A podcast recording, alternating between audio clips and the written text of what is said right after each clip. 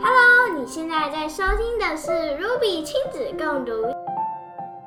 让我们好好花几分钟的时间，跟孩子一起享受一本书。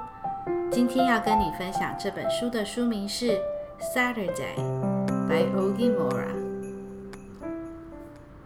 This morning, Ava and her mother were all smiles. It was Saturday because Ava's mother worked Sunday, Monday, Tuesday, Wednesday, Thursday, and Friday. Saturday was the day they cherished. On Saturdays, they zipped to the library for weekly story time. On Saturdays, they lunched in salon chairs and got new hairdos.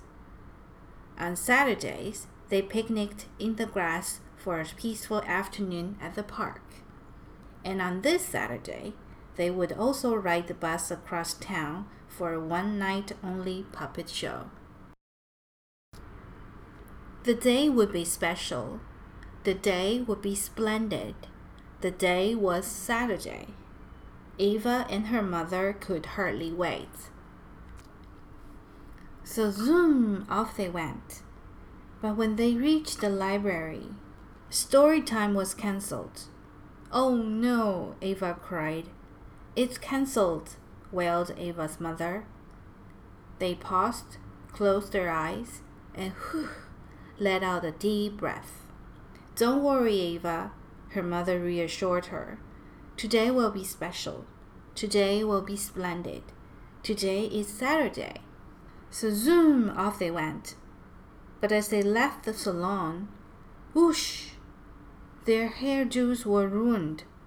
Oh no, Ava sobbed. Our deuce, boo-hooed Ava's mother.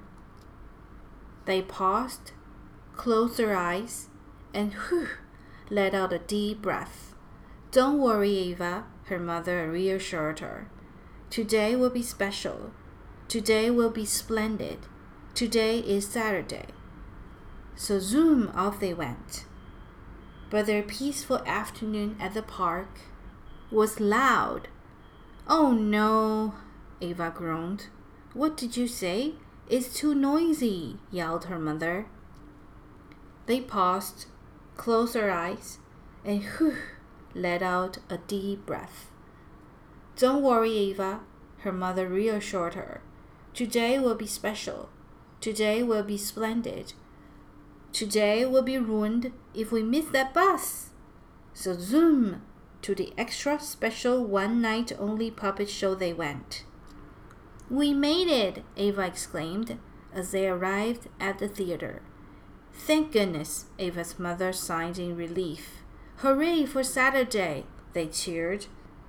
Tickets, chirped the lady at the door. Ava's mother reached into her purse, but the tickets weren't there. Oh no, Ava's mother gasped. I left our tickets on the table. As Ava watched, her mother crumbled. I've had it, she sighed. Story time was cancelled, our hair was ruined, the park was loud, and now we're missing the puppet show. I'm sorry, Ava. We looked forward to this all week, and I've messed up everything. I ruined Saturday. Ava was quiet for a moment. Then she closed her eyes and whew, let out a deep breath. Don't worry, Mommy, Ava reassured her. Today was special. Today was splendid. Saturdays are wonderful because I spent them with you. So slowly, hand in hand, off they went. When they reached their apartment door, Ava turned to her mother. She had an idea. What if we. Ava started. You know we could, her mother began. So they did.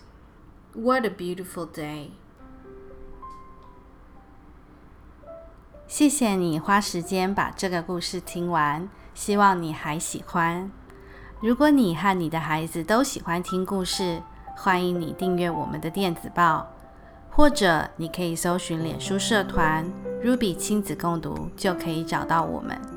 也邀请你可以上网搜寻 Ruby 小红宝的部落格，上面有很多可以跟孩子一起共读的推荐书目，以及亲子共读相关的文章分享。如果你想看更多关于这本书的介绍，也欢迎你可以回到这本书的原文 rubylittle.com/saturday。有一种陪伴叫共读。为孩子读一本书，让他知道你爱他；为自己读一本书，不忘我们的初衷。那今天就先分享到这里，下次再一起共读哦。See you next time，拜拜。